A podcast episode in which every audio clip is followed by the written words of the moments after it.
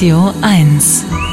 Also ich kann es nicht anders sagen, ich habe heute die ideale Kombi zum glücklich arbeiten im Studio. Ein Musiker, dessen Songs ich seit vielen Jahren sehr schätze und ein Hund, ein Pudel, besonders schlauer und sehr schöner Hund. Äh, ich, weil der hier nicht Fernsehen ist, der Mann trägt einen Vollbart, hat rötlich-braunes Haar. Das passt sehr gut zu den hellbraunen Locken von Emma, die im Moment hier im Studio auch dabei ist. Und ansonsten, vielleicht haben Sie sie schon auf Plakatwänden gesehen. In Hamburg hing Emma ganz groß, nämlich da, wo die neue Musik von Enno Bunga beworben wird. Und zum Album gibt's dann nochmal eine Kampagne mit Emma drauf.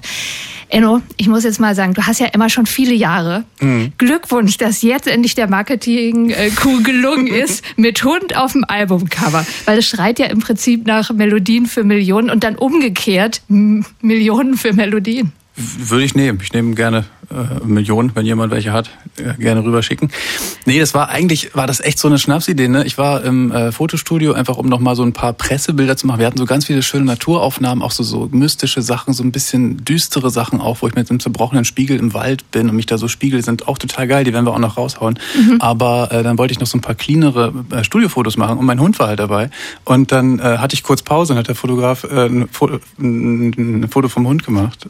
Und das ist jetzt das Cover. Weil es einfach das kannst du halt nicht mithalten als Mensch, wenn du so einen schönen Hund hast. Absolut. Also ich kann jetzt leider nicht widersprechen, was nicht ja, gegen nee, dich spricht, sondern einfach, einfach so. nur ja. äh, für Emma. Wer dich jetzt gar nicht kennt, Enno, du kommst aus, aus Friesland. Jo. Du machst schon lange Musik. Dein erstes Album kam 2010 ja. raus. Ich mochte das damals und auch alles, was äh, danach so gefolgt ist, weil es immer sehr persönlich und mhm. sehr aufrichtig äh, gewesen ist. Du bist ja dann auf größere Tourneen gegangen. Also für mich schien es immer so, als ob deine Karriere konstant immer so ein bisschen weiter nach oben geht. Und dann kam jo. Corona, also erzwungene Auszeit. Und jetzt bist du zurück und ich hätte nicht angenommen, dass du emotional noch konkreter werden würdest. Hm. Aber es ist so. Ähm, du thematisierst Depressionen in deinem neuen Song, der jetzt seit Freitag draußen ist. Und ähm, es ist ein Thema, über was viele nur verklausuliert singen mhm. oder irgendwie an anderen festmachen. Ich vorher auch. Du auch, genau. Ja, also Aber so jetzt ist es konkret deins. Genau, weil äh, es war bei mir einfach so, ich, also ich leide unter Depression immer so phasenweise, jetzt nicht durchgehend, aber immer so wiederkehrend kann das mal sein, dass so Phasen kommen, äh, seit meiner Jugend schon.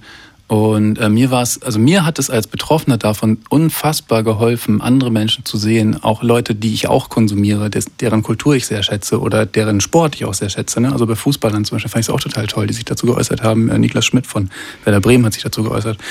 Ähm, mir hat das da sehr geholfen und dann dachte ich, ja, eh, warum soll ich, natürlich ist es immer auch wichtig, äh, meta, äh, spannende Metaphorik äh, zu finden mhm. und das zu umschreiben, aber ich dachte, nee, ich singe jetzt wirklich in einem Lied den Satz, ich habe Depression. Einfach, um es schwarz auf weiß, dass es da so steht und man dann auch weiß, okay, das ist ein, ein, vielleicht eine Phase, aber es ist ein Teil dieser Person und sie hat es auch und ich, also mir hat es als Betroffener eben sehr geholfen, andere Leute zu sehen, die und sich auch geäußert haben darüber. Und war es denn, als du das beschlossen hast, leicht oder schwer?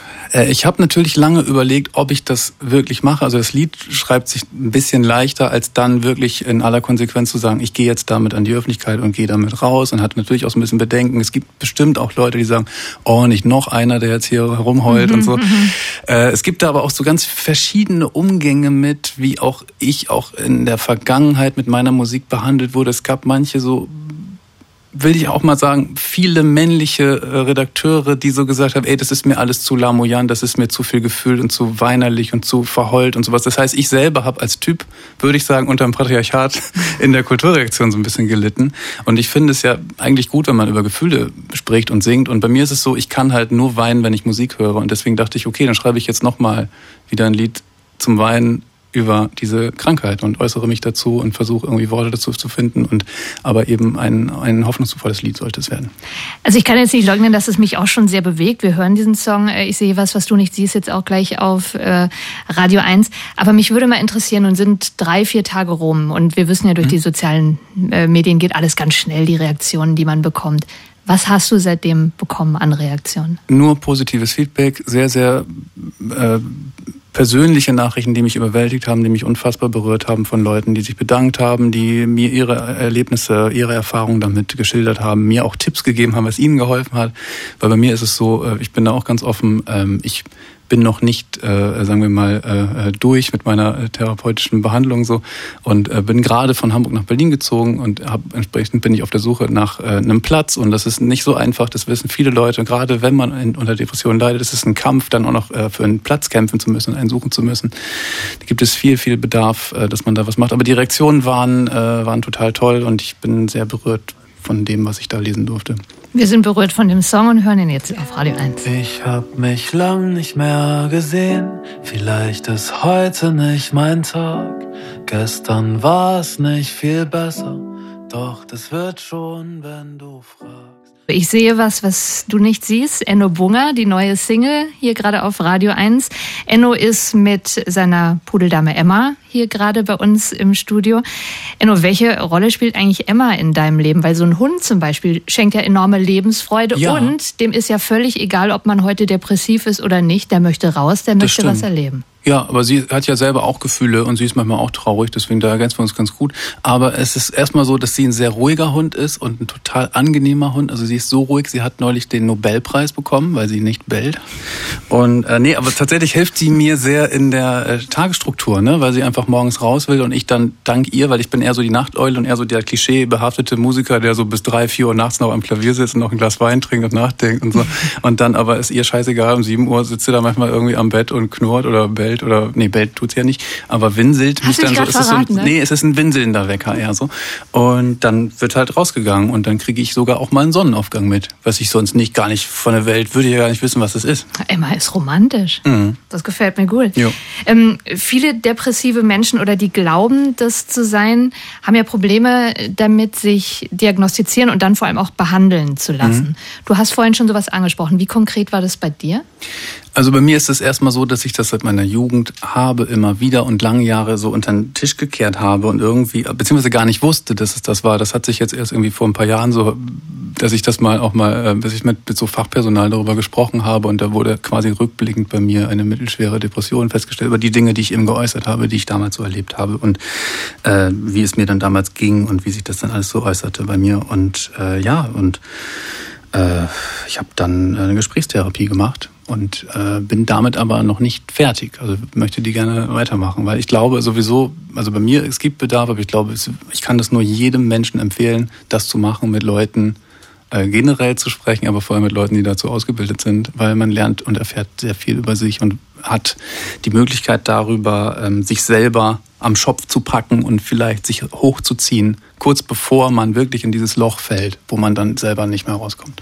Hilft dir die Musik dabei oder war es so, dass die Depressionen dich gelähmt haben, jetzt neue Musik zu machen? Ähm, beides. Also es ist auch so ein bisschen so, dass manchmal mich Leute fragen, hey Enno, warum dauert das denn so lange? Warum brauchst du so lange, bis neue Musik kommt und sowas? Und das ist halt jetzt tatsächlich die Antwort auch darauf, weil ich eben unter Depressionen gelitten habe und dann äh, an Schreiben in dem Moment gar nicht zu denken war. Das geht halt immer nur in den Phasen, wenn es mir gut geht. Dann mhm. blicke ich zurück, dann reflektiere ich und dann schaue ich, was war denn damals los und versuche dann Worte zu finden für das, worunter ich dann äh, gelitten habe. Das ist sozusagen eine, ja, also ein selbsttherapeutischer Eingriff, dass ich versuche, mh, darauf zurückzublicken, wie es mir da ging. Also es kommt ja ein neues Album von dir raus ja. im Januar, Der beste Verlierer heißt es. Ähm, ich habe so über den Titel nachgedacht, im Sport, du hast vorhin jetzt gerade Fußball erwähnt, mhm. also im Sport kann ich gut verlieren, ähm, weil es ja eigentlich immer nur bedeutet, dass jemand anderes besser ist. Im Leben, wenn ich das jetzt mal komplett ja. übertrage, möchte ich eigentlich nicht verlieren, weil es dann viel eher bedeutet, dass ich selbst schwach bin. Mhm. Ja, also so der Blickwinkel, ähm, was einen dann vielleicht auch daran hindert, ein frohes Leben zu führen. Was möchtest du verlieren und was möchtest du gewinnen oder was hast du schon gewonnen?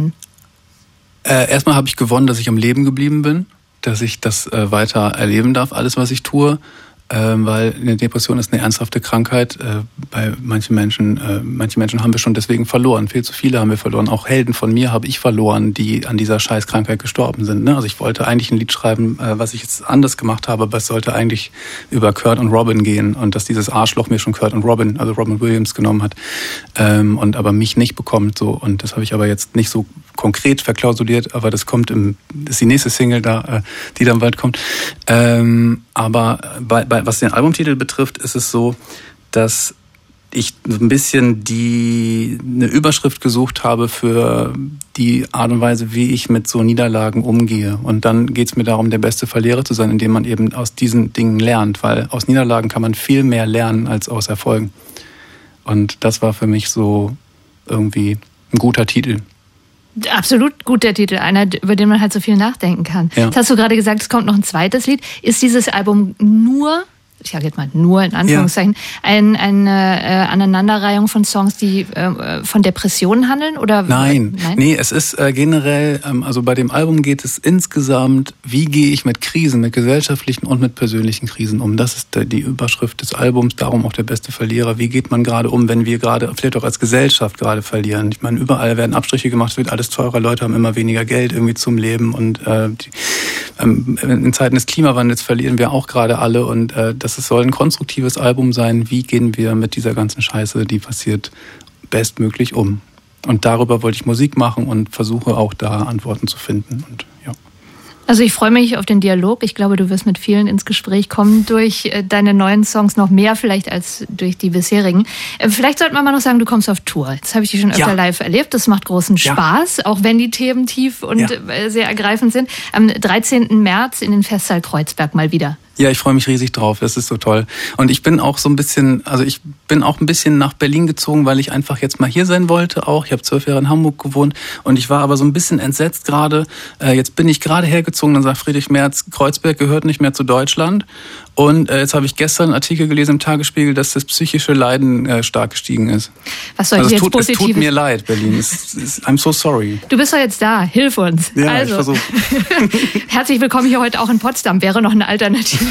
Reicht mir nicht leisten, glaube ich. Ach ja, okay, gut. Ähm, jetzt habe ich keine Antwort mehr. Dankeschön. Obwohl streamt den Song, vielleicht dann. Genau, aber das, das Oder, nein, ja. kauft das kauft. Album, geht aufs genau. Konzert, genau. kauft danach das. noch ein T-Shirt. Schau mal, ich habe eins Damit von Elton John an extra für dich, weil ich dachte, wer ist denn ein toller Klavierspieler und du haust ja auch immer in die Tasten, also schon mal ein Anfang. Ich würde sagen, I'm still standing.